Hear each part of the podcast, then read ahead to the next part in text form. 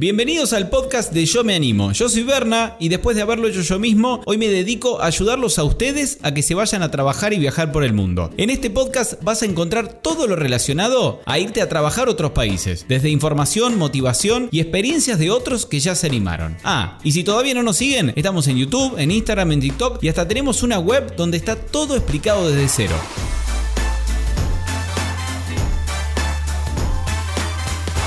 ¿Qué tal, Fer? ¿Cómo estamos? ¿Todo bien? ¿Cómo andás? Todo, todo en orden. ¿En qué parte de Dinamarca estás ahora? Vivo en Copenhague, la capital. Bien. ¿Cómo lo pronuncian los daneses? Copenhagen en danés, algo así sería. Cop- Copenhagen. No sé. no.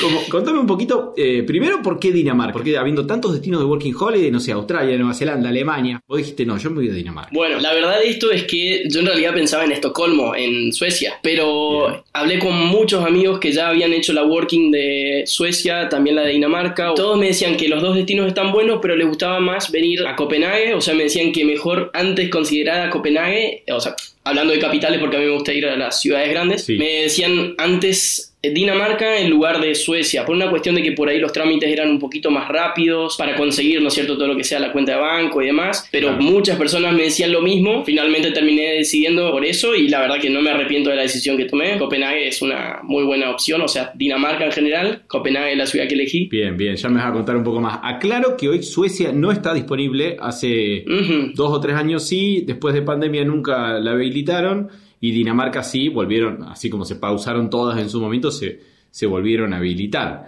¿Y llegaste a Dinamarca y ya estaban en pandemia o, o ellos estaban todavía en una fase más relajada? La verdad que eso es una imagen que no me olvido más. Cuando llegamos a, a Copenhague, fue, salíamos del elevador del, del metro y de pronto era verano, toda la gente feliz, sol radiante, no se usaba barbijo, Barbijo. y era como, no, estamos en el paraíso. Y era como que tiramos las mochilas, lo que sea, y ya salimos a recorrer, a caminar la ciudad porque era increíble. Bien, bien, tuviste suerte. Contame, eh, antes de arrancar un poco, hablar un poco de Dinamarca, eh, ¿con qué nivel de inglés caíste? Que es algo que le genera terror a todos. Dicen, che, yo tengo un inglés que es un desastre y no sé cómo me voy a manejar. Ca- calificalo del 1 al 10. ¿Cómo estaba? Y yo creo que 8, 9, sí, Ah, sí, o sea, bien. inglés me, eh, un idioma que estudio desde que tengo 6 años, o sea, Bien. siempre me gustó el inglés, entonces siempre le, le- le di mucha ficha. Bien. ¿Y cómo lo viviste con los daneses? Que claramente el idioma de ellos es el danés, pero el 99% lo habla. La gente te hablaba en inglés, que algunos tienen miedo, Sí. dicen, ¿me van a querer hablar o no? O, o no, si no hablo danés no me hablan. No, no, es impresionante, el nivel de inglés que tienen es buenísimo. Y por ahí si te van a hablar en danés y de pronto le decís no, que no hablas en danés y automáticamente se sacan el chip de danés, se pone el chip de inglés y es impecable, hasta les cambia la voz me parece, eh, es diferente. Pero no, no, tiene un inglés impecable, entonces en ese sentido eh, lo puedes usar, te puedes mover con inglés. Pero sí, Bien. clave para mí tener inglés.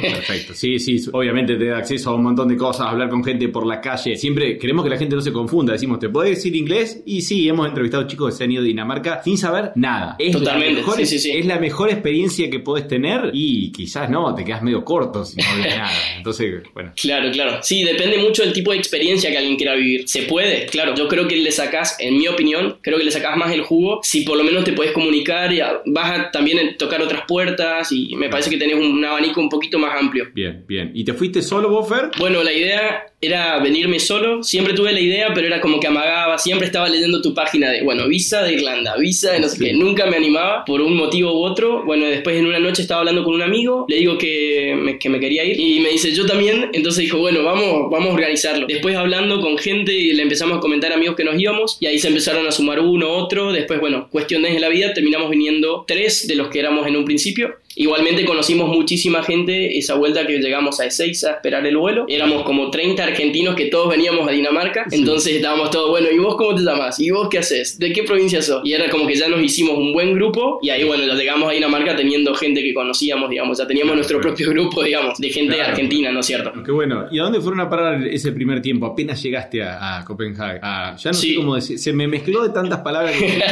¿Cómo le pongamos? ¿Cómo le vamos a decir ahora más? ¿Vos cómo le decís? Copenhague. Copenhague. Copenhague, le voy a decir yo también. Así nomás. ¿A dónde fueron a Copenhague apenas llegaron? ¿Fueron a un hostel o fueron derecho a, una casa, a un departamento? Algunos de mis amigos fueron a un hostel y en mi caso fuimos a una pensión que es bastante conocida entre los argentinos. Yo ya lo tenía hablado por email antes de llegar. ¿Cuál así que fue la pensión Trianglen, que queda justamente en Trianglen, en el barrio de Osterbro. Ajá. ¿Y eso está lejos del centro? Eh, o sea, del centro serán en bici 10 minutos, ah, pero también Osterbro, la zona donde está es muy linda, es muy céntrica ah. y tenés opciones, o sea, es como un mini centro que tiene la ciudad, está cerca de los lagos, que es muy lindo. La verdad que es una zona muy buena. Lo recomendarías para apenas llegás, digamos. Exacto, apenas llegás, porque aparte, por ejemplo, supongamos que venís sin tarjeta, que era mi caso, yo había cerrado todos los bancos, todo, entonces venía con efectivo y esta persona tomaba efectivo, entonces eso es conveniente cuando recién llegás, que ponerle si no tenés tarjeta como yo, eh, es una buena alternativa. Bien. Y no es tan caro cuando recién estás llegando, ¿no es cierto? Eh, que recién te tenés que acomodar y demás. Bien. Y otros amigos fueron a un hostel eh, bastante conocido, digamos, que me acuerdo en todos los grupos lo mencionaban y era tan lindo que de la pensión nos íbamos todos para allá, nos encontrábamos en el lobby del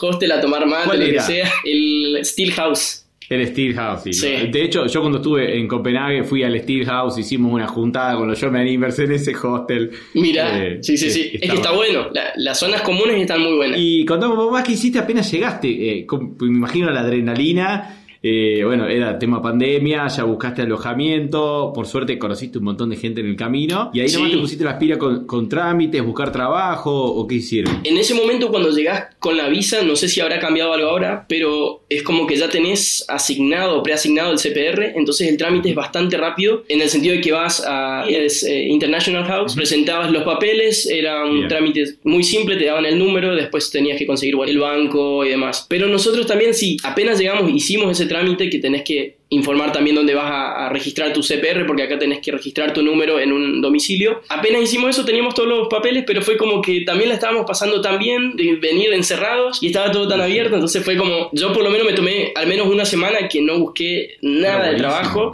Fue como era tomar mate, salir a pasear, lo que sea. Y después en un momento me acuerdo, estábamos tomando los mates con los chicos, abro una aplicación que se llama Worky y ahí sí eh, aplico un trabajo y al instante se me abre un chat con, con la persona encargada del lugar y, ya me decían, che, bueno, ¿querés venir a un día de prueba? Mañana. Bueno, digo. ¿De, qué era el trabajo? Era en gastronomía en una hamburguesería. Era para ser mozo. Nunca en la vida había agarrado una bandeja o algo, así que comenzando a experimentar cosas nuevas. Todo se aprende. Antes de pasar al trabajo, contame cómo está hoy en día. Tema alojamiento, que muchos por ahí vienen con miedo de Irlanda, Andorra, lugares que por ahí está medio heavy, complicado para, para buscar alojamiento. Necesitan un poco al tanto de cómo es hoy, para el que se va hoy. Si tenés algún amigo o conocidos que llegaron hace poco, si ¿Sufre un poco para conseguir o, si se consigue fácil? Y mira, el tema alojamiento fue, es y será, me parece, el problema siempre. Es, bastante difícil conseguir alojamiento y también lo que tiene que es caro. Entonces tenés que estar muy alerta y por ahí llegas un poco tarde. Por ahí lo más fácil es irte con una inmobiliaria, pero las inmobiliarias piden mucho, mucho de depósito, entonces ya ah. estás en otro, en otro nivel. Bien. Pero siempre es más difícil. Aparecen cosas, seguro, pero hay que dar constancia, pagar algunas suscripciones de páginas. Y... Pero es difícil porque no hay, porque hay poco o, por qué es difícil encontrar? Mira, lo que hay, hay precios más altos, digamos. Ah, eh, hay precios bastante altos, entonces que por ahí, no sé, un departamento entero, o sea, si lo vas a compartir, puede ser, pero el tema, insisto, es el depósito. Siempre los depósitos son ah, bastante más altos. Pero opciones, o sea, vas a encontrar, pero es difícil, tenés que buscar, tenés que buscar bastante. Bien, hay que ponerle ganas, no es que van a encontrar un día para el otro, quizás te lleva, no sé, una, dos, tres semanas conseguir un lugar fijo. Pero tampoco que van a, a ver, poneme en contexto, eh, no es Andorra que decir, che, no, no hay alojamiento, van a dormir en la calle. Algo Claro, no, no, no, no, no, conseguí algo seguro. Y si no, también tenés los hostels, que ellos también ofrecen registro de CPR. Entonces, siempre y cuando tengas el CPR registrado en algún lado, está bien. Perfecto. Y los hostels ofrecen esa opción. Los long terms que le llaman, entonces es como que te quedas más tiempo hasta que, bueno, encuentres algo y, o las pensiones y demás. Hay opciones, pero si vos querés encontrar el lugar que es altamente recomendable, especialmente para el invierno, como que va a llevar un poquito más de tiempo. Bien, bien, que le pongan ganas que no les va a salir en dos días el alojamiento soñado. Sí, bueno, y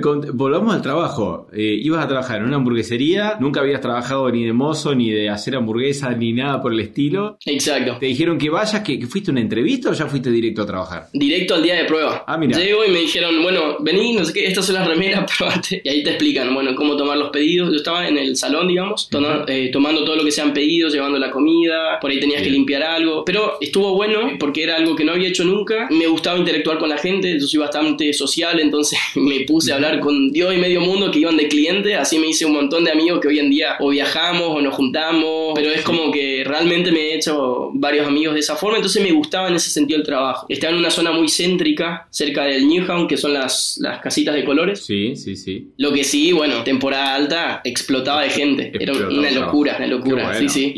¿Y hacías muchas horas ahí por día? ¿Qué horario hacías? Bueno, ahí no hacía tanto cuando recién arranqué porque lógicamente todavía no, no conocía muy bien cómo trabajaba y demás. Pero bueno, por ahí habían días que hacía 5 horas, 8 horas. Después ya cuando fui ganando más terreno iba haciendo 11 a veces, ah. o sea, días de 11 y de 5. Sí, sí, llegué a trabajar bastante. Pero bueno, nada, fui aprendiendo bastantes cosas. Después, en un momento determinado, hizo falta eh, un gerente ahí. Entonces eh, me llamó el, el, jefe si quería estar a cargo llegamos a un acuerdo y estuve ahí más o menos un año y algo como gerente. Ah, Estuvo bueno también, aprendí varias cosas, ¿no? Eh, también otras responsabilidades, así que... Claro, claro. ¿Y tuviste diferencia? No sé, ¿qué te pagaban al principio eh, el, el, trabajo básico, digamos, que hacía antes de ser gerente? Mira, cuando arrancaba estaba en 110 la hora, que hoy por hoy te voy a decir que a los, a los, valores que se manejan hoy no es lo mejor para nada. Bien, 110 coronas danesas. Exactamente, 110 coronas danesas, usamos coronas. Y sí, pero sí hacía muchas horas, llegabas a, juntar un dinero, digamos. Y después pasaste a, eso, para que quería ser equivalente, no sé en cuánto está la corona danesa hoy, 110 son 15 eh, euros casi. Exacto. Y esos 15 euros que te pagaban por hora, eso le tenías que descontar impuestos, o era final. Exactamente, hay que sacar impuestos que son más o menos 36%, así como redondo. Eh,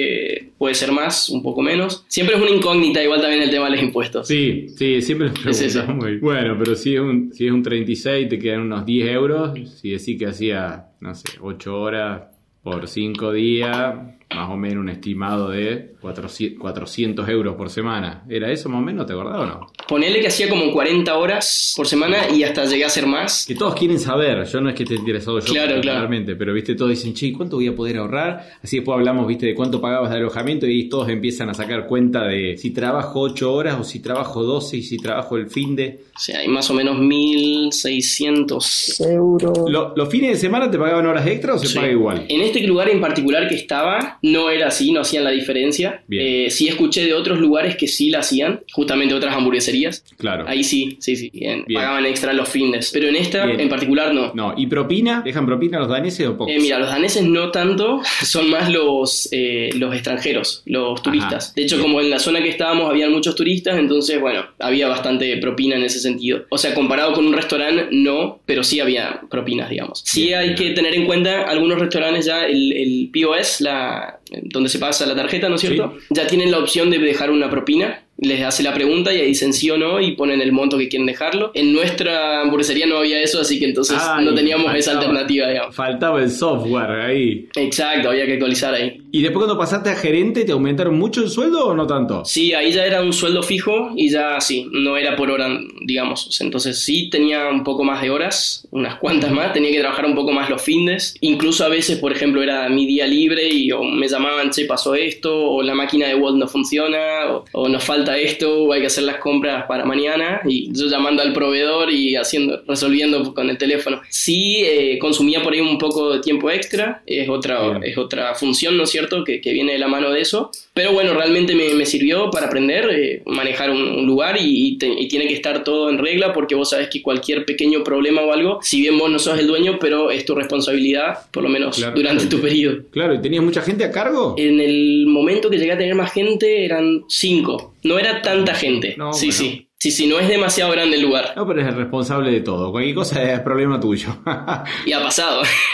¿Tienes alguna anécdota que te haya pasado que hace que te acuerdes? Si hay alguna. Bueno, por ejemplo, un chico que, no sé, tenía que llegar al trabajo y tenía que empezar el shift, no sé, en cinco minutos y me decía, che, ah, eh, no, no voy a trabajar hoy. Y era como, pero avísame un ratito antes y agrego a otra persona al shift, digamos, porque, por ejemplo, habían horas que eran las horas pico, que después de las 5 de la tarde es cuando van a cenar los daneses, en temporada baja, digamos que no hay tantos turistas, los daneses comen como a las 6, 6 y media, entonces a esa hora realmente se necesitan manos extras y bueno, y por ahí una persona se te bajaba y claro, después algunas veces también me he quedado a ayudar porque es más si es un fin de semana o algo así. Eh, ¿Y cuánto, cuánto cuesta comer? Por ejemplo, ahora ponete el, el punto de vista del cliente, un chico que sale ahí, vos salías, querías comer hamburguesa, tomar una cerveza, ¿es caro salir a comer en, en Copenhague? Copenhague en general es caro, es una ciudad cara, estamos acostumbrados a pagar caro, mira, te voy a decir, por ejemplo, una cerveza más o menos está como 65 coronas, 60 coronas, depende de dónde vayas, casi 9 euros la cerveza. Casi 9 euros, ah, claro. Y sin ni hablar un cóctel o algo así, bueno, ya va un poco más a 120, 150, dependiendo de dónde vayas, ir a comer, dependiendo si ya es un main course, algo más elaborado, eh, ya tenés que pensar en otro tipo de, dinero arriba de las 200. Puedes comer por menos, lógicamente, pero, pero por ejemplo, un combo de hamburguesas, sí, ciento y algo, y es más tranquilo, digamos, en, en,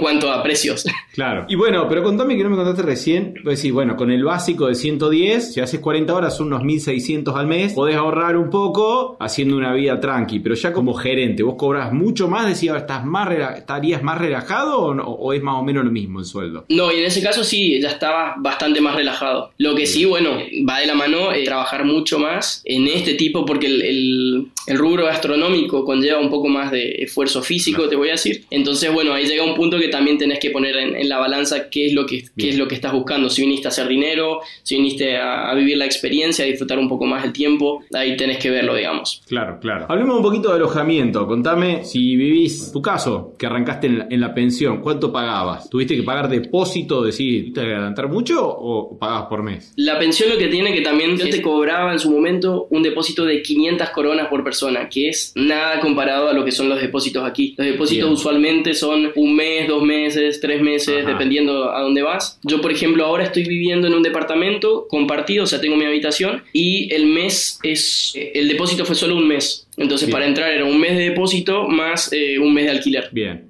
O sea, del alquiler del mes, ¿no es cierto? ¿Y cuánto era el alquiler del mes? Vos estás pagando por una habitación para vos solo. Exactamente. Hoy por hoy yo estoy pagando igual barato por la zona donde estoy. Son 4.000 coronas más los impuestos, que, o sea, los, gastos serían las bills, que serían más o menos 4.000, más reventar 4.200 ahora, que no es tanto. Lo normal, la gente en general paga 5, 6, hay gente que paga menos, hay, también ni hablar si te querés ir a vivir solo, un estudio ya va un poco más al doble, ¿no es cierto? Tenemos que pensar en 10, sí, eso sí. ¿En qué barrio estás pagando 4.500 que serían unos 600 euros más o menos? Es en Osterbro, un barrio muy lindo. Sí, sí, sí, estuve viviendo en otro que se llama Norrebro, seguramente lo, lo conoces.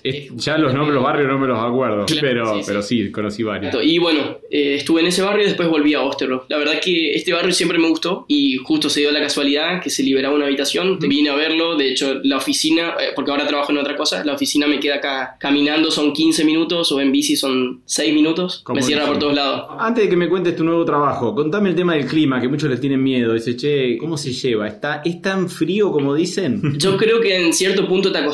Cuando recién llegamos, fíjate, yo vengo de Misiones, calor extremo. El invierno, yo estoy hablando ahora con amigos, el invierno ahora 31 grados, 28 grados. El verano es muy lindo. Este verano en particular hemos tenido algunos altibajos, pero sí una realidad es que por lo menos 8 meses, 7 meses tenés que tener siempre alguna campera, ni hablar los meses del, del invierno. Hoy por hoy, días como ayer, yo salí con una campera a la noche y es verano, pero el invierno sí se siente, llega a ser térmicas de menos 14, que es, por ahí yo te diría, creo que febrero es el mes más complicado en mi opinión, y por ahí hay algunas personas que, que, también les afecta el tema de la oscuridad. En diciembre eh, tenemos eh, muy poquitas horas de día, de claridad, digamos. Entonces, por ejemplo, no se amanece como a las 7 y media, 8 y se hace de noche a las 3 y media de la tarde. Entonces, que eso por ahí puede ser algo que hay que acostumbrarse, ¿no? Por ahí la gente que vive en el sur de Argentina está un poquito más habituado a esto, pero sí, eso es algo que lógicamente en verano pasa completamente lo contrario, son las 10, 11 de la noche y es de día. Todo el día de día, qué locura. Y 3 y media, 4 y media de la mañana se está, está amaneciendo, entonces como por ahí saliste un poco más de largo y está volviendo ya de día, ¿viste? eso sí es un poquito, poquito raro. Bien, eh, ¿algún mes en particular que vos pudieras decir no lleguen en este mes porque va a estar complicado? Febrero.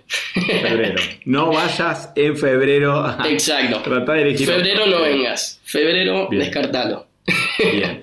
Contame cómo de qué conseguiste primero y después cómo lo conseguiste este trabajo que tenés ahora. Bueno, eh, yo soy licenciado en turismo, eh, me recibí en la Universidad Nacional de Misiones, tengo experiencia en agencia de viajes, o sea, antes de venir aquí estuve trabajando cinco años en una agencia. la cuestión es que el año pasado fui a Argentina estaba, y abro LinkedIn, tenía un mensaje del, del CEO de esta empresa, que es una DMC, sería Destination Management Company, y me estaba diciendo que estaban buscando gente, sería un, como una agencia de viaje mayorista. Y me escribe el CEO diciéndome que estaban buscando gente, que si estaba interesado en trabajar con ellos y si quería tener una entrevista que me iba a llamar. Le digo que, que bueno, que igualmente ah, me encontraba en Argentina, que iba a volver como en un mes, pero que sí me interesaba y me dijo, bueno, en un mes te llamo. Vengo como buen danés, me llama Sharp el día que era y me dice, bueno, invitamos a la oficina que vengas, voy, tengo la entrevista, me comentaron cómo era el trabajo. Cuando llego me habían ofrecido dos opciones, que una era similar a lo que hacía en Argentina, que era ventas, básicamente armar paquetes turísticos y venderlos. Pero después también me habían ofrecido otro, que es finalmente el que elegí, que es eh, el área de contratos. Está bueno porque estoy aprendiendo bastantes cosas que, que, no había hecho, por ejemplo, en Argentina, y me gusta porque es básicamente hacer contratos con los proveedores,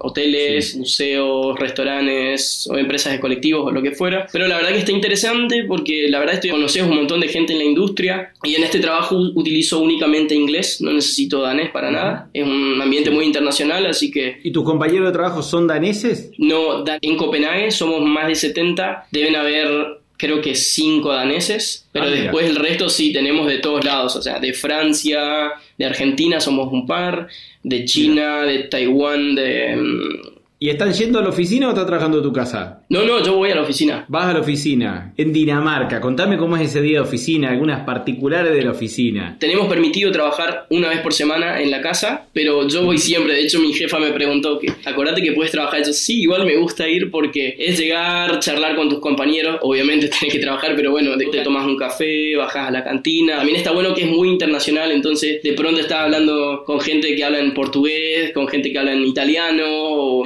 es un poco la experiencia que quería vivir cuando decidí empezar esta visa. Qué bueno, qué bueno. ¿Algún tip que le puedas dar a los que quieren hacer ese tipo de trabajo más, más profesional, de lo que estudiaron? No sé si... O alguna cosa en particular que hayas hecho. Me parece clave dos cosas. Uno, el idioma. Meterle al inglés porque te va a abrir un montonazo de puertas. Y lo segundo, tener actualizado LinkedIn. Mi papá me solía decir siempre, actualiza tu LinkedIn porque todo el mundo está buscando gente. Y yo, no, si ya tengo mi trabajo. Hasta que, bueno, tanto me lo dijo que una vez lo hice y fíjate, estando en Argentina, yo ni siquiera conocía la empresa y me escriben ellos. Entonces, eh, yo realmente aconsejo 100% que se use, acá se usa muchísimo eso, o Job Index también, que se publican trabajos. Se puede conseguir trabajo profesional y en inglés, sin que te pidan danés. Pero tenés que tener un buen inglés, porque necesitas entender las tareas, comunicarte, tener reuniones. Pero realmente, como consejo, es nosotros, lógicamente, cuando llegamos, todos hacemos todo tipo de trabajo y dependiendo de la experiencia que uno quiera tener o hacer en, en el destino, pero está bueno siempre empujar un poquito más el límite porque los latinos, los argentinos trabajamos bien, eso es algo que lo sabemos nosotros, la gente aquí también la sabe. Imagínate, trabajas bien, le sumás el plus de tener el idioma, es solo un, viaje de ida, ¿entendés? Es, no hay que siempre quedarse para atrás, eh, hay que, hay que probar, hay que creársela un poquito en ese sentido y, hay oportunidades, se puede vivir otra, otra, otra experiencia o, encontrar otro tipo de trabajo que no sea siempre lo, lo que siempre hacemos todos cuando llegamos. No hay que tener miedo, hay que animarse y hablar. Hay que animarse, hay que darle para adelante, no hay que menospreciar ni decir yo porque no soy de acá, quizás me van a pagar menos, no me van a contratar, no, quizás todo lo contrario. Contame un poco, no hace falta que me digas exacto lo que cobras vos, pero eh, eh, un rango de sueldo ya más profesional, de decir, che, si conseguís en turismo. Sí. El turismo en particular en el mundo no es de lo mejor pago en general, pero sí está arriba de lo que es el promedio, es un poco más arriba del, del, promedio. Tenés margen de ahorro, lógicamente, o sea, siempre tenés margen de ahorro, pero acá tenés por ahí un poquito más, también depende mucho cómo te administres. Ya podrías vivir en un estudio vos solo, y si no te importara tanto ahorrar digamos, ya no tenés que estar compartiendo tanto. Claro, también, también, sí, sí. Pero bueno, igual me gusta, me gusta compartir. No voy a negar que estuve buscando en algunos momentos de mi vida, pero después también pienso el invierno y está bueno estar con gente. Así que sí, sí. Y la gran incógnita que muchos quizás se están preguntando, dice, pero eh, él dijo que llegó en pandemia y pandemia fue hace como dos años y ahora hace tres años. ¿Cómo te quedaste tanto tiempo en Dinamarca? Contame un poco. Yo cuando vine aquí pude entrar porque tenía la visa. Justamente la visa, por más que estábamos en pandemia, la visa era considerada un propósito válido para entrar al país. Entonces esto me permitió entrar. Yo paralelamente tenía ciudadanía italiana, pero no tenía el pasaporte. Entonces, claro, llego aquí, voy a la embajada italiana y le digo, bueno, yo soy italiano, pero eh, no tengo pasaporte. Bueno, tráeme la Yellow Card, que es la tarjeta de salud aquí. Con eso comprobamos que vivís aquí en Dinamarca y te puedes hacer el pasaporte acá. Voy, al mes me sale el pasaporte y ahí llamo a la oficina de gobierno, que sería Siri, y digo, bueno, yo vine aquí con la visa, soy argentino, pero también tengo pasaporte italiano y bueno, un día me hicieron cambio de nacionalidad, entonces acá ahora yo soy italiano, digamos, que esta es la posibilidad que me da a quedarme legalmente más tiempo, digamos, porque la visa expiró, claro, en el 2021. Claro, claro, ya hace bastante, ya estás como, italiano. Y como italiano seguís todo lo que quieras, obviamente. Digo, con el pasaporte italiano que muchos, muchos argentinos y por ahí gente de Latinoamérica tiene, ya te quedas en Dinamarca todo lo que quieras. Sí, tranquilamente. O sea, sos un ciudadano más y sos de la comunidad europea, entonces te puedes quedar tranquilamente. Sos residente, digamos, así que... Claro, claro. ¿Viajaste un poquito por Dinamarca o estuviste siempre ahí en, en, Copenhague? Sí, sí, estuve viajando. De hecho, un poco más este año me puse a viajar más, pero sí he conocido, porque Dinamarca tiene como las tres islas, o sea, Shetland, Fron y Jutland. En Pascua justamente fuimos con unos amigos. Bueno, fuimos, recorrimos todo el norte de, de esa isla isla, fuimos a varias ciudades importantes del otro lado, Ojus. De este lado estuve yendo más para el norte, a ver castillos, hay parques. La verdad que no, tiene lindas cosas Dinamarca. Todavía me queda pendiente una isla que se llama, creo que es Bornholm, pero bueno, esa está bueno para ver más cosas de Dinamarca. Realmente eh, es lindo el país. Qué bueno, qué bueno. ¿Alguna cosita que me puedas decir de los daneses, de Dinamarca en particular? De sus costumbres, de algo que te haya llamado la atención, de la ciudad, no sé, lo que sea? Mira, la primera percepción que tengo, eh, a pesar de ser una capital, me parece que es una ciudad chica. O sea, es una capital, pero se ve que es más chica. Y es muy segura, sumamente segura. Es increíble. Y yo creo que después de un tiempo que estás acá, eh, después ya te quedas como blandito, vamos a decirlo, sin ir más lejos. No sé, estás en el gimnasio, estás escuchando música, dejas el teléfono. Va.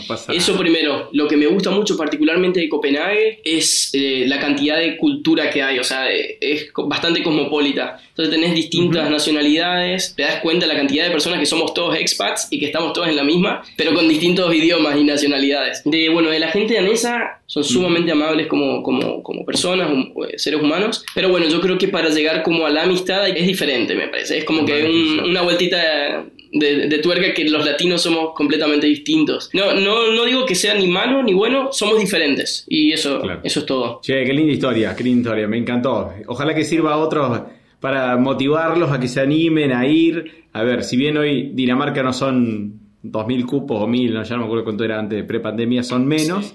Pero bueno, todavía está la posibilidad de irse y también hay un montón que tienen pasaporte italiano o lo pueden llegar a gestionar. Cada vez lleva más gente a Italia a sacar el pasaporte, una locura.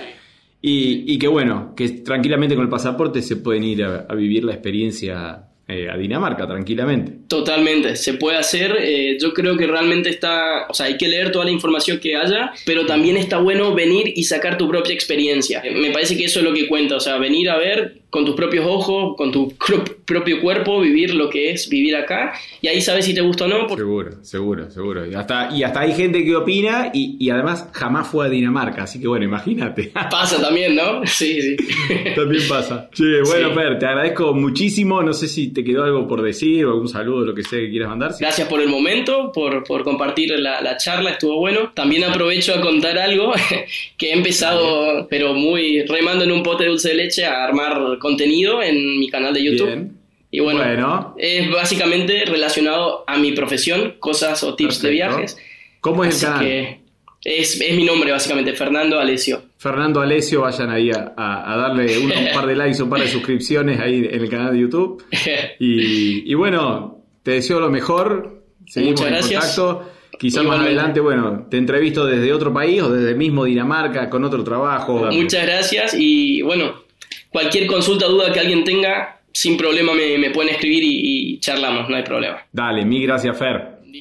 Nos vemos. Nos vemos. Chau, chau. Chau, chau. Ah, y antes de que te vayas, por si no quedó claro, no te olvides que todo lo que tenés que saber para empezar a viajar y trabajar por el mundo está explicado paso a paso en nuestra web, en yomeanimo.com. Desde cómo obtener la visa y buscar trabajo, hasta cómo hacer los trámites apenas llegan al país y experiencias de otros muchísimos que ya se animaron. No te lo pierdas, en la web está absolutamente todo.